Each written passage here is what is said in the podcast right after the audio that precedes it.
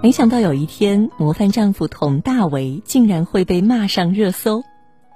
在我们的婚姻剧里，他不同意做了六年的全职妈妈的妻子出去工作，埋怨妻子不顾家、自私，对女儿说：“妈妈不爱你了。”为自己辩解，我只是提出了一种更高效率的分工。搬新家后，居功至傲地对妻子说：“我全凭一己之力，带着咱们全家实现了消费升级，咱们家整个跃升了一个阶层。”气得饰演妻子的白百合怒怼：“你是怕我累吗？你是怕没有人给你带孩子、洗衣做饭吧？如果两个人之间要有一个人对家庭付出多，那个人就得是我。”如果两个人之间只有一个成功的机会，那就得是你的。你回头照照镜子，看看你有多自私吧。明明赚钱和带娃只是分工的不同，男性却在家庭地位上充满优越感。明明女性也有自我实现的需要，却在谁牺牲这个问题上天然处于劣势。和白百合一样被双标的女性不在少数。她所代表的是男性凝视下女性被母职绑架的经典缩影。男女谁牺牲背后的隐形双标。剧中白百合的父亲直言：“哪个男人不双标啊？不都是希望自己老婆待在家里，希望自己女儿事业有成？”被父亲这番话触动，白百合回去问丈夫：“你愿意让你的女儿做全职妈妈吗？”一直坚决要求她在家做全职妈妈的丈夫突然哑了火。男性对妻子、女儿的区别对待背后，是对男女家庭分工的隐形双标。像剧里全职妈妈蒋静的丈夫，一面千哄万骗的把她劝回了家，一面事业有成，在外人面前贬低妻子，他什么都不懂。这种分工并不是什么取长补短。一旦家庭结构发生变动，吃亏的永远是被分配到家里无心劳动的女性。像最近一条新闻，一位博士丈夫想离婚，被判给妻子家务赔偿十万元，可他在考研到读博的五年时间里，全都是妻子用婚前积蓄及工资养育女儿，负担家庭日常开支，承担家庭衣食住行等所有家务劳动。五年十万元，一年才两万，一个月不到两千。埃德里安·里奇在《女人所生》里说：“传统的母性思想要求女人的天性，而不是智慧；要求自我忘却，而不是自我意识；要求依靠他人，而不是创造自我。”不少男性门清，全职在家这种无心劳动，辛苦程度完全不亚于在外上班。但依然以养家人自居，用母性绑架女性，不回归家庭就是自私，用你适合出去工作，你干也干不好等，让女性产生自我怀疑、低价值感，让他们渐渐放弃自我实现的需要，仿佛自己的人生使命就是带好孩子、照顾好家。而有些男性自己像剧中佟大为和同事串通起来。互相给不想回家的自己打掩护，这也是为什么妈妈常常会因为带孩子崩溃、自责，甚至抑郁，因为他们在母职绑架下，主动或被动的接受养孩子是自己的全部要务，接受失去自己的名字，取而代之的是某某妈妈。就像《三十而已》里顾佳说的：“当了妈之后，你最大的感受就是憋屈，憋屈在一个叫妈妈的头衔里。”什么身材走样、情绪变坏，这些都不是最糟糕的，而是我突然感觉到顾佳已经死了，活下来的是徐子言妈妈。孩子的事永远是妈妈的事，在隐形双标下，不管女性是在外挣钱还是回归家庭，孩子的事永远是妈妈的事。男性努力工作就是家里的顶梁柱，多带几次娃就被夸奖是好丈夫、好爸爸。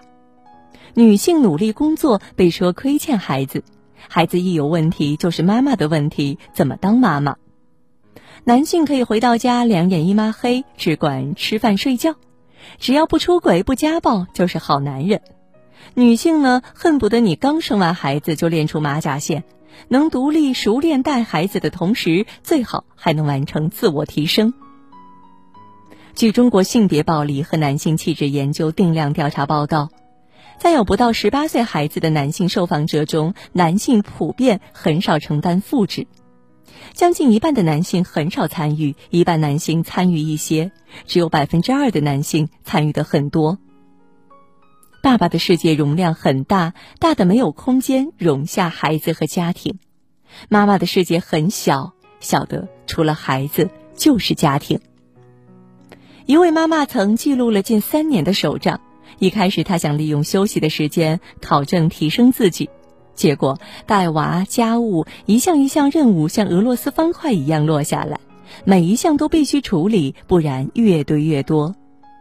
于是逐渐将自己的事情往后排，到最后考证不了了之，连擦地板都排在了学习的前面。时间贫困、经济贫困、回报匮乏、家庭主权匮乏，这些是很多妈妈的真实现状。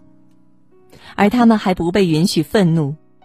爱情神话的导演邵艺辉在追《我们的婚姻》时总结说，在家庭内部，丈夫可以愤怒，妻子却不可以。当牛做马都是应该的，发怒是不被允许的。所以我们看到的是，丈夫晚上喝醉回来，躺在沙发，对哄娃的妻子发怒，把孩子带一边去，吵着我睡觉了。是孩子闯祸惹事儿后，对善后的妻子发怒：“孩子你怎么教的？”他们再是妻子，是妈妈之外被看作是 nobody。妈妈的价值感是活得更有尊严。女性确实天然的爱孩子、爱家庭，但依然会有困顿、有挣扎。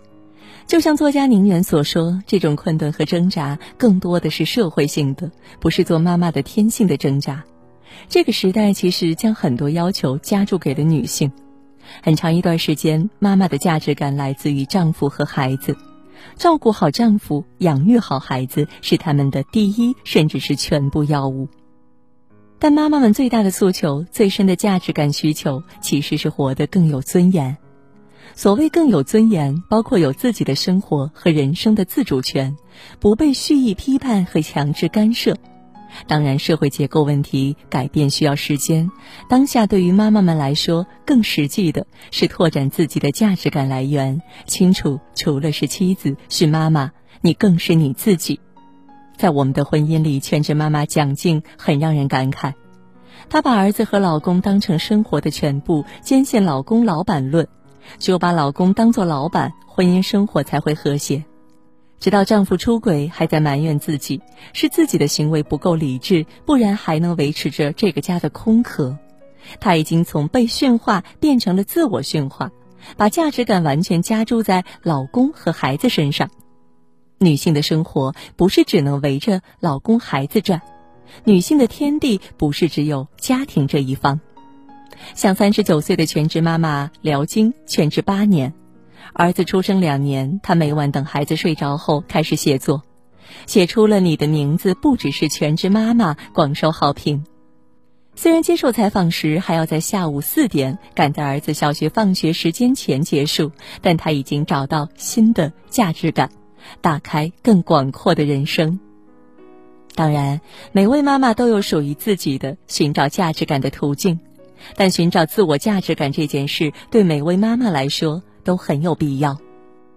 放下对完美妈妈的自我苛求，让自己暂时从育儿责任中抽身出来，关注自身需求、自身感受。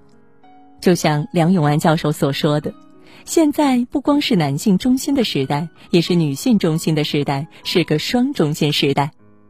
把面对生机勃勃的世界的权利让给男性，可以实现的价值没有实现，是特别惋惜的。选择一点自我价值，往前多走几步。家庭不是你的全部世界，你可以为他牺牲，为他奉献，但你必须保有自己的独立。你的人生剧本不是你丈夫的外篇，不是你子女的前传。你不仅仅是妈妈，是妻子，更是自己人生剧本里的大女主。